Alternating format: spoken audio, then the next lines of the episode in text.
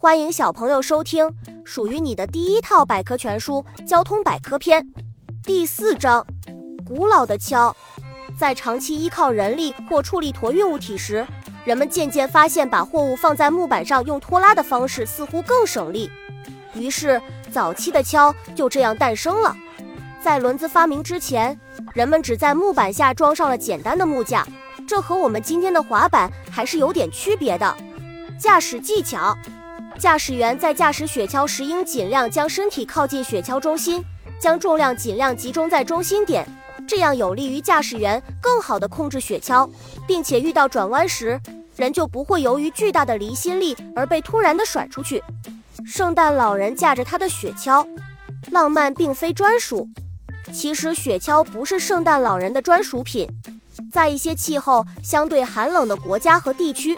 人们就喜欢运用这种简便的交通工具。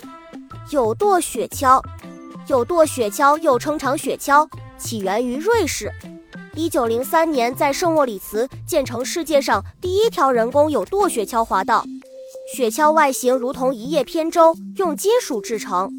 有舵雪橇于一九二四年成为了冬季奥运的正式项目。聪明的雪橇犬，雪橇犬一般身材中等。脚步轻快，拉着雪橇行走很平稳，给人留下稳重、安全的良好印象。唯一美中不足的是，这些雪橇犬由于自身体型的原因，一些比较笨重的货物对他们来说就只能是心有余而力不足了。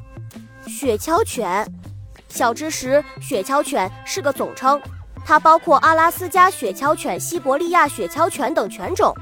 本集播讲完了。想和主播一起探索世界吗？关注主播主页，更多精彩内容等着你。